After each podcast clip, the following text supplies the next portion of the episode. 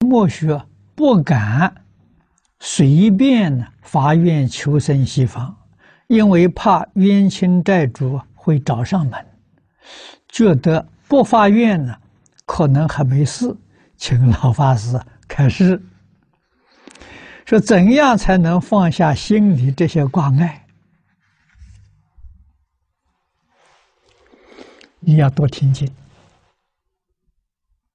啊，特别是净土的经论啊，像《无量寿经》、《观无量寿佛经》啊，《阿弥陀经》，你多听啊，你就明白了。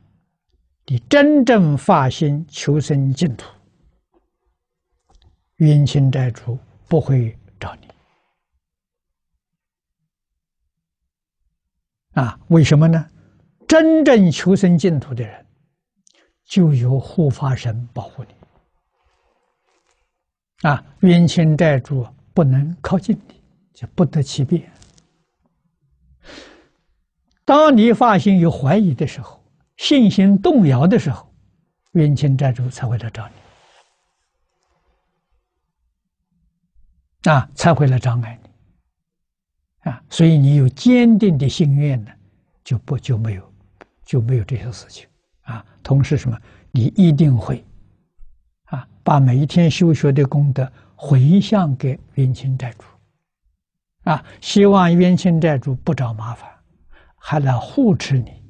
你往生之后，一定来度他们啊，或者冤亲债主有根性利的，一起修行。一同往生极乐世界，这个事情都很可能的，啊，所以是通达教理，啊，也可以多读一些这个往生传，啊，净土圣贤录啊，对自己是个很好的鼓励，啊，有很多榜样你可以学习。啊，所以头一个是知见要正，啊，这些挂碍自然就放下了。